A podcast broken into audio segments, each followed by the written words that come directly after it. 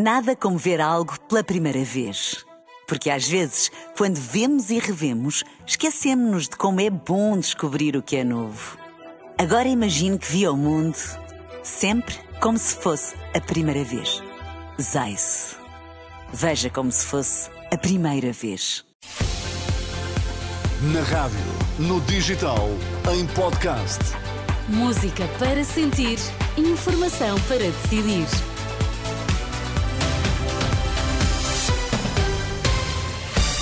Vai conhecer os títulos em destaque nesta edição das 11. Boa noite.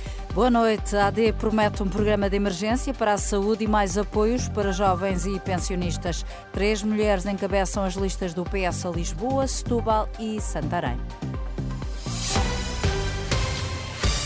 A Aliança Democrática quer reconciliar-se com os reformados, promete apresentar um programa de emergência para a saúde nos primeiros dois meses de governo, medicamentos grátis para idosos com doenças crónicas, o fim das listas de espera e médicos de família para todos. No final da convenção da AD, Luís Montenegro anunciou ainda como prioridades a recuperação do tempo de serviço dos professores e as negociações com os polícias. A lista é longa. Manuela Pires avisou que não vai prometer tudo a todos, nem que a AD vai entrar em aventuras e radicalismos. No final da convenção, Luís Montenegro anunciou que, se for governo, em 60 dias tem pronto um programa de emergência na saúde para encurtar o tempo de espera para consultas e cirurgias. E se isso não acontecer. Sempre que esse tempo que está definido for ultrapassado uma hora, o utente recebe o voucher para escolher o prestador de serviço e para ir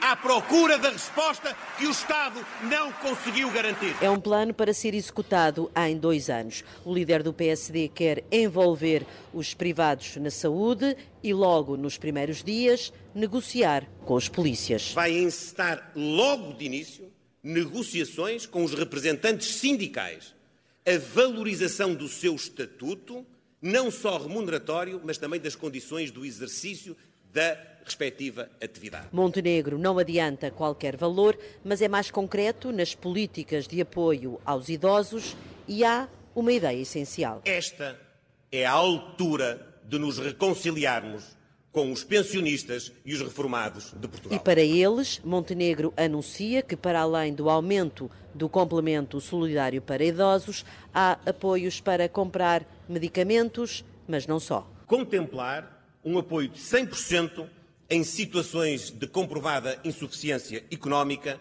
para tratamento das patologias mais crónicas. Propostas da Aliança Democrática que Luís Montenegro garantiu são de confiança. No encerramento da Convenção por Portugal, uma iniciativa da AD, Luís Montenegro ainda acusou o PS e o seu líder Pedro Nuno Santos de quererem que os portugueses paguem o máximo de impostos para empobrecer as pessoas e as amarrar aos subsídios. Pedro Santana Lopes juntou-se de surpresa a esta convenção da Aliança Democrática para dizer que o PS não merece ganhar em março. O antigo primeiro-ministro diz mesmo que o PS deve pedir desculpa pelas políticas que executou. Como é que um Partido Socialista não pede desculpa, em primeiro lugar aos portugueses, depois aos seus congêneres pelo mundo fora, dizer assim: nós somos socialistas e deixamos as políticas sociais num estado vergonhoso e lamentável. A saúde, a educação, a habitação, a segurança social. Mas que Partido Socialista é este? A pergunta de Pedro Santana Lopes. A ministra Mariana Vieira da Silva é cabeça de lista do PS por Lisboa e Ana Catarina Mendes por Setúbal. Já a dirigente Alexandra Leitão encabeça a lista de candidatos a deputados em Santarém. Estes nomes foram avançados por Marcos Mendes no espaço de comentário na SIC e já foram confirmados à Renascença por fonte oficial do PS. A Comissão Política Nacional do Partido Socialista reúne-se na próxima terça-feira para aprovar a versão final das listas de candidatos a deputados nas eleições de 10 de março. Está em rescaldo o incêndio que hoje destruiu o interior de um hotel antigo no centro de São Martinho do Porto, no Conselho de Alcobaça.